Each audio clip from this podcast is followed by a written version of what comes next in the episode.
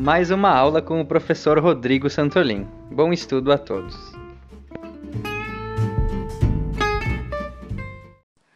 Vão ser tratados nessa aula alguns fenômenos naturais ou antrópicos que têm desdobramentos e que geram processos, fenômenos na natureza.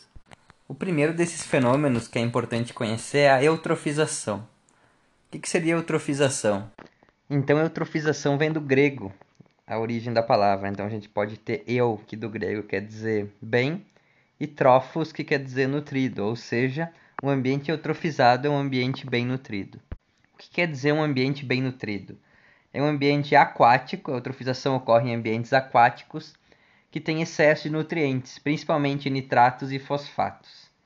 Esse excesso de nutrientes faz com que as algas e as cianobactérias se reproduzam muito. E a água vai ficando turva, vai ficando turva, turva. Isso vai fazendo com que o sol não consiga mais penetrar nesse corpo hídrico, nessa água, e não consiga mais então faz, é, fazer com que as algas ali existentes façam fotossíntese. Então essas algas não conseguindo fazer fotossíntese não conseguem botar oxigênio na nesse corpo hídrico. Então esse corpo hídrico acaba eh, virando um ambiente anaeróbico e todos os seres que dependem de oxigênio que tem nessa água acabam morrendo. Então, basicamente, a eutrofização é excesso de nutrientes, principalmente nitrato e fosfato, que vem principalmente de quê? Agricultura, no caso, uso intensivo de adubos, e também por causa de excesso de lançamento de excrementos, sejam humanos animais, do tipo desedentação, do tipo um chiqueiro que lança o, o, os efluentes em cima de um corpo hídrico, ou uma fossa séptica que lança esses resíduos diretamente na água, vai ocasionar esse excesso de nitratos e fosfatos, que eles vão levar ao crescimento exagerado de cianobactérias e algumas algas, e essas, essa, esse crescimento exagerado vai criar uma espécie de um filme turvo sobre a água que vai impedir que a luz do sol penetre nesse corpo hídrico e com a luz solar não penetrando, não vai ter como aquelas algas que fazem fotossíntese, que colocam oxigênio naquela água, uh, fazerem fotossíntese. Elas vão passar a respirar, vão passar a liberar mais CO2 ainda naquela água e a, o, o nível de oxigênio dissolvido daquela água vai reduzindo, reduzindo. Os peixes vão morrendo, vai chegar um momento em que uh, com a morte dos peixes vai ter decomposição, vai ter mais liberação de gás carbônico e vai começar a ter morte de outros animais que dependem de oxigênio e o ambiente vai virar totalmente anaeróbico.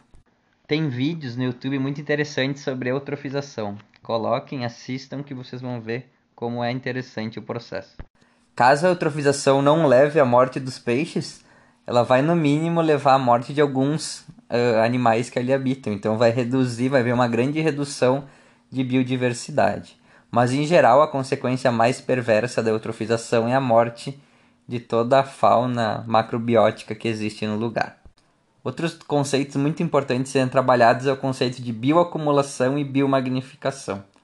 Tem diferença entre esses dois conceitos. Qual é a diferença? A biomagnificação é quando algum composto químico tóxico uh, se acumula ao longo de vários níveis tróficos, ou seja, ao longo de toda uma cadeia alimentar. Então gente pode ter como exemplo o passar um veneno num, numa plantação de alface. O que, que vai acontecer? Cada alface vai absorver uma fraçãozinha desse veneno. Que animal que consome alface? Vamos pegar, por exemplo, uma lesma. Essa lesma, ao longo da vida dela, vai consumir duas ou três alfaces. E ela vai bioacumular a quantidade que cada pé de alface tinha acumulado. Quem que consome a lesma? Pode ser, por exemplo, um passarinho. Um passarinho consome a lesma. Ao longo de uma vida, quantas lesmas um passarinho consome? Muitas. Então, esse passarinho vai bioacumular todas as quantidades que estavam acumuladas em cada uma das lesmas que tinham acumulado a quantidade de todas as alfaces que elas tinham consumido. E aí podemos chegar já num predador de topo de cadeia. Por exemplo, uma onça. Uma onça vai consumir quantos passarinhos na vida dela? Então pensa que essa onça vai bioacumular toda a quantidade de contaminantes que cada passarinho que ela comeu tinha, então uma soma exorbitante de passarinhos, e sendo que cada passarinho desses bioacumulava a quantidade de, de toxinas que as lesmas estavam acumulando, sendo que cada lesma bioacumulava a quantidade de toxinas que eram aplicadas naquela alface. Então, esse processo de acúmulo progressivo ao longo de todos os níveis tróficos, ou seja, ao longo de toda a cadeia alimentar, é chamado de biomagnificação. E ela se dá principalmente com compostos tóxicos, do tipo metais pesados e outros compostos lipossolúveis. Já a bioacumulação se dá pela absorção de substâncias tóxicas dentro de um mesmo nível trófico, ou seja, dentro de uma mesma espécie. Então a gente pode ter como exemplo um peixe. Um peixe ao longo de toda a sua vida, tá? Esse peixe vai bioacumular uma quantidade imensa de toxinas, por quê? Porque digamos que ao longo da vida dele ele vai comer e vai estar exposto a um ambiente contaminado. Isso vai fazer com que se acumule ao longo da vida dele. Então, no primeiro ano de vida, ele tem uma quantidade menor de substâncias tóxicas que no segundo, que no terceiro e assim sucessivamente. Podemos também dar o exemplo ao ser humano em si, que ao longo da vida a gente toma quanto de remédio. Então, vamos dar um exemplo: quanto, caso esse remédio tenha algum composto que tenha potencial de bioacumular, quanto a gente vai bioacumular ao longo da vida. O maior exemplo, assim, é de mercúrio. O mercúrio ele bioacumula no, no nosso organismo. Então, aqueles miner, mineradores que faziam a, a separação, a triagem do ouro utilizando mercúrio, pensa quanto eles não tiveram exposto ao longo da sua vida. Então, a cada ano que passava, mais bioacumulava no organismo deles esse composto tóxico que é a, o mercúrio. Em se tratando tanto de bioacumulação quanto de biomagnificação, esse processo pode se dar de duas formas: de maneira direta, que é simplesmente pela exposição ao ambiente. Então, eu dei o exemplo do homem exposto a mercúrio. Ele está exposto de uma maneira que ele vai acabar inalando, ele vai acabar entrando pela pele, então ele vai acabar uh, bioacumulando de maneira direta esse contaminante. E de maneira indireta é quando esse processo se dá pela alimentação, ou seja, um, um ser humano que coma, por exemplo, um peixe que esteja intoxicado com mercúrio. Então, ao longo da vida, quantos peixes intoxicados com mercúrio a gente pode consumir? Então, a gente vai bioacumular no nosso corpo bastante desse composto tóxico. Mais um tópico a ser abordado, mudando de assunto, é o tópico da erosão. A erosão pode se dar de várias formas.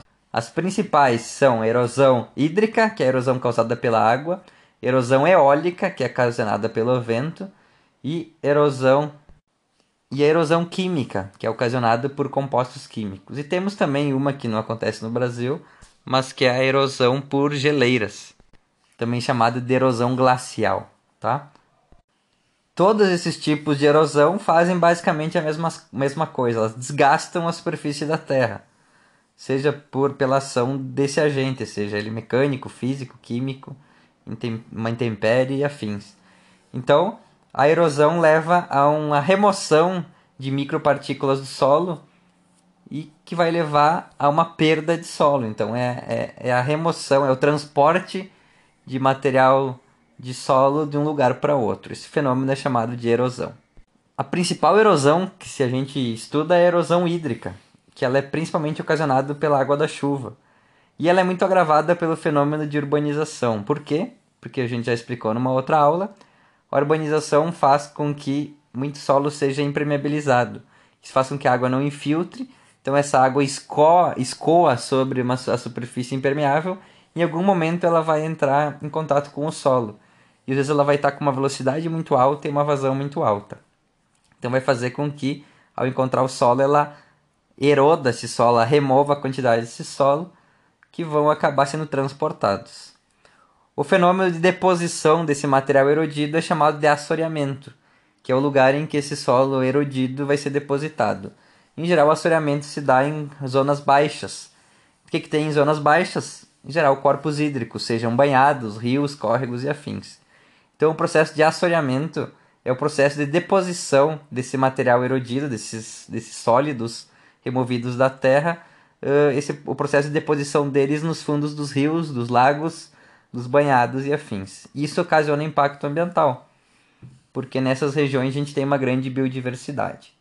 Maneiras de evitar que esse solo erodido vá parar nos fundos dos rios é basicamente a conservação das APPs, ou das matas ciliares, que é APPs, áreas de preservação permanentes. Então, em geral, todo corpo hídrico tem uma área de preservação permanente, que em geral tem vegetação, que é chamada de mata ciliar. E essa mata acaba servindo como um filtro.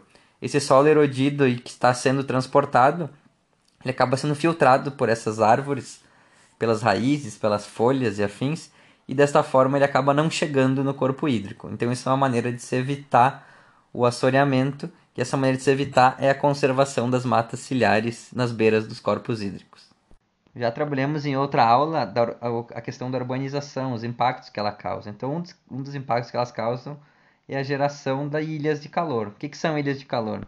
Ilha de calor é o processo que faz com que as cidades ou as zonas urbanas tenham uma temperatura muito mais elevada que a zona rural. Por que, que isso acontece? Porque ah, os materiais construtivos das áreas urbanizadas têm uma absorção de energia solar, no caso essa energia solar vira calor, muito maior do que o campo. Essa capacidade de reflexão de energia solar é chamada de albedo. Então, quanto maior o albedo de uma superfície, menos quente ela fica no, no calor. E o albedo está muito relacionado à cor, tá? Então, por exemplo, eh, cores claras têm um albedo muito elevado, então a energia solar não consegue ser, absor ser absorvida. Ela entra em contato com aquele corpo e ela é refletida. Isso faz com que aquela região não fique tão quente. Então a gente tem que um dos exemplos para se redu reduzir a geração de ilhas de calor nas cidades pode ser pintar os telhados de branco. Por quê? Porque vai aumentar o albedo, ou seja, a capacidade de reflexão daquele telhado, e ele vai acabar irradiando mais calor para fora, não vai acabar absorvendo, ele acaba refletindo esse calor. Então, uh, tu aumentar o albedo de uma superfície através de uso de tintas claras é um processo que reduz esse fenômeno de ilhas de calor em centros urbanos. Um outro fenômeno que acontece em zonas urbanizadas é o movimento de massas, que nada mais é do que qualquer deslocamento de volumes significativos de solo em geral se dá em morros, tá? Então, morros eu falei que tem ocupação irregular, chove muito, uh, esse solo entra em colapso e acaba sofrendo deslizamento. Isso acaba ocasionando grandes perdas do ponto de vista financeiro e várias vezes de vidas também. A gente acompanha várias vezes isso na televisão. O que contribui para a movimentação de massa é basicamente eh, altos índices de chuva, o desmatamento, que faz com que essa chuva não consiga ser interceptada e acaba colidindo com o solo, a urbanização que leva a esses processos e taludes muito íngremes. Basicamente, isso é a receita para a gente vir a ter movimentação de massas. Como já falado, um fenômeno muito impactante da urbanização é a impermeabilização do solo, que ela faz com que se impeça ou se reduza os índices de infiltração de água no solo, aumentando o escoamento superficial que por sua vez vai levar tanto a processos erosivos nas, nas zonas em que essa água vai encontrar o solo, quanto por enchentes, alagamentos que são ocasionados pelo excesso de vazão de água que acaba escoando e não acaba e não consegue infiltrar. Então, uma área que antes infiltrava boa parte do solo, a partir do, do momento que ela é impermeabilizada, ela passa a não infiltrar mais e acaba gerando escoamento muito significativo de águas. Isso tem problema também nas cidades, porque se uma cidade é muito urbanizada, as redes de, esgoto pluvial, ou seja, as sarjetas, as galerias, acabam tendo que ter um dimensionamento muito grande para poder coletar toda essa água de chuva. Então, a gente vê que também ela, o fato de se impermeabilizar muito o solo leva até aumentos de gastos por ponto de vista da municipalidade em infraestrutura. Fica mais caro se construir galerias para se serem capazes de suportar tanta quantidade de água. A gente tem também o fenômeno da inversão térmica, que ele ocorre em geral no inverno. Em áreas urbanizadas ele é agravado em função da poluição. Basicamente, no fluxo normal é que o ar quente sobe, vai esfriando e lá em cima ele fica mais frio. Quando ocorre a inversão térmica, uh, o ar frio ele acaba ficando retido na parte de baixo, e acaba tendo em cima uma camada de ar quente, que é principalmente uh, se dá essa camada se dá pela presença de gases tóxicos. Então a gente passa a ter então embaixo um ar frio, em cima um ar quente e em cima um ar frio. Isso faz com que os poluentes que estão uh, no ar frio de baixo, no ar frio de imediatamente logo após a superfície do solo, não consigam ascender, não consigam subir. E esse ar frio fica ali e fica mantendo aquela poluição, aquela, aquela, aquele, aquela, aquele smog nas cidades que são facilmente avistados no inverno, tá? Então isso, a inversão térmica é um fenômeno natural, mas que é muito agravado uh, em função da poluição. Eu mencionei o termo smog antes. Então smog vem é, da origem de duas palavras inglesas, que seria smoke, que é fumaça, e fog, que é nevoeiro. Então basicamente o smog é aquele nevoeiro de fumaça, então aquele nevoeiro de poluição. Seria uma neblina, mas não de origem natural, uma neblina de poluição. Dizem que uma cidade que é muito facilmente avistado o smog é justamente em Londres, que é considerada a capital cinza. Por fim, um outro desdobramento então desse processo de urbanização e de lançamento de gases tóxicos na atmosfera é a chuva ácida, que nada mais é que a precipitação pluviométrica, ou seja, a queda de chuva com elevada acidez, ou seja, com um pH muito baixo, ou seja, um pH muito ácido. Em geral, o que causa chuva ácida são gases da queima de combustíveis fósseis, porque ao se queimar eh, matéria orgânica ou combustíveis fósseis se libera muitas quantidades, muitas quantidades de dióxido de enxofre, trióxidos de enxofre, enxofre, nitrogênio, óxidos nitrosos e afins, que aí eles vão ascendendo na atmosfera e acabam encontrando as nuvens que têm as águas. Essa água acaba diluindo esse gás e essa chuva cai com pH muito baixo e acaba corroendo tudo que ela vê pela frente. Ela é, se torna basicamente um ácido, essa chuva. Então ela corrói monumentos, corrói plantação, corrói uh, áreas de mata. É um, algo bem, bem marcante. Uh, as áreas que, que, que, que cai chuva ácida ficam bem caracterizadas em função dessa degradação das características que ela tem pelo pH ácido dessa chuva. Considerando vários desses problemas que a gente relatou, a ONU criou a Agenda 2030, ou Agenda 2030, em que estão lançados 17 Objetivos do Desenvolvimento Sustentável. Então, esses 17 objetivos vão começam por erradicar a pobreza, obtenção de fome, fome zero, a garantia de boa saúde e bem-estar, garantia de educação de qualidade, igualdade de gênero, água limpa e saneamento, energia acessível e limpa, emprego digno e crescimento econômico, indústria, inovação e infraestrutura, redução de desigualdades, cidades e comunidades sustentáveis, consumo e produção responsáveis, combate às alterações climáticas, garantia da vida debaixo da água, garantia de vida sobre a terra, paz, justiça, instituições fortes e parcerias em prol destas metas. É tanta coisa para falar que eu quase fiquei sem voz. Mas esses 17 Objetivos de Desenvolvimento Sustentável, eles são pauta das grandes corporações e, e, e é uma maneira, o, o atendimento ou o atendimento desses itens é uma maneira de se dizer que a instituição é dita como sustentável. Vocês podem pesquisar sobre esses 17 Objetivos do Desenvolvimento Sustentável e darem uma olhada neles e verem que se a gente conseguisse atendê-los, a gente teria certamente uma sociedade bem melhor. E por fim, eu vou falar de um processo que eu deveria ter falado antes, mas eu me esqueci, que é um processo biológico que ocorre naturalmente, eh, que é a degradação de maneira anaeróbia de matéria orgânica, tá? Então, essa degradação, eh, ela é, às vezes ocorre de maneira eh, criada ou incentivada pelo ser humano. Quando esse processo é incentivado pelo ser humano, ele é chamado de biodigestão. Então a biodigestão nada mais é que a degradação de matéria orgânica de maneira anaeróbica, mas num ambiente controlado. Ela transforma toda essa matéria orgânica, eh, essa biomassa, em gás metano, que é o gás, o famoso CH4. Para ela ocorrer, basicamente precisa ter um ambiente anaeróbico. Então, em geral, como é que se faz um biodigestor? Se veda hermeticamente um, um recipiente, pode ser uma caixa d'água, e se alimenta ele com uma elevada carga orgânica, ou seja, com muita biomassa, ou seja, pode ser com um exemplo bem prático, é na suinocultura, se alimenta com muito excremento de porco. Esse ambiente, por estar fechado, ele vai acabar uh, sofrendo degradação anaeróbica, que tem três ou quatro fases. Não vou me ater a explicar essa fase para vocês, quem tiver interesse pesquisa.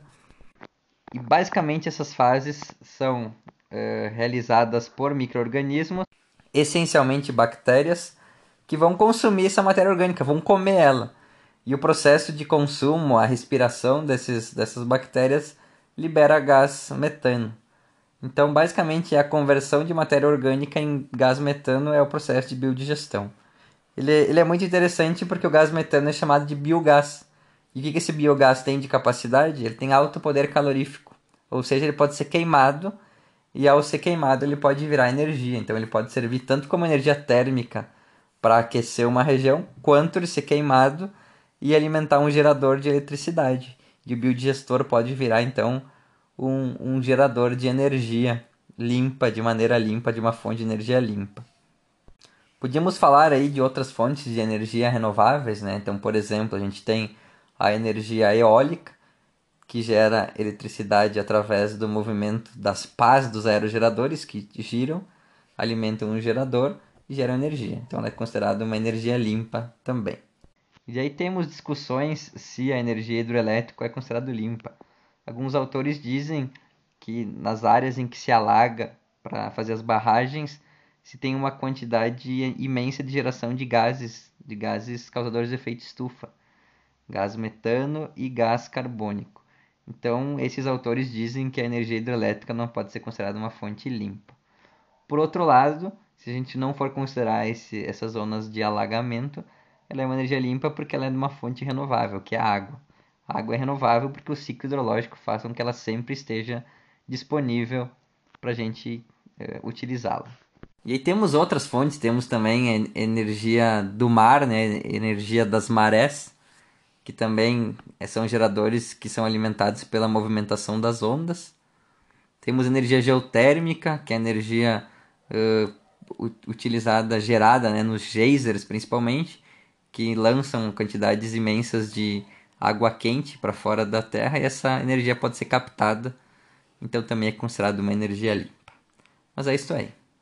Um abraço a todos e até a próxima.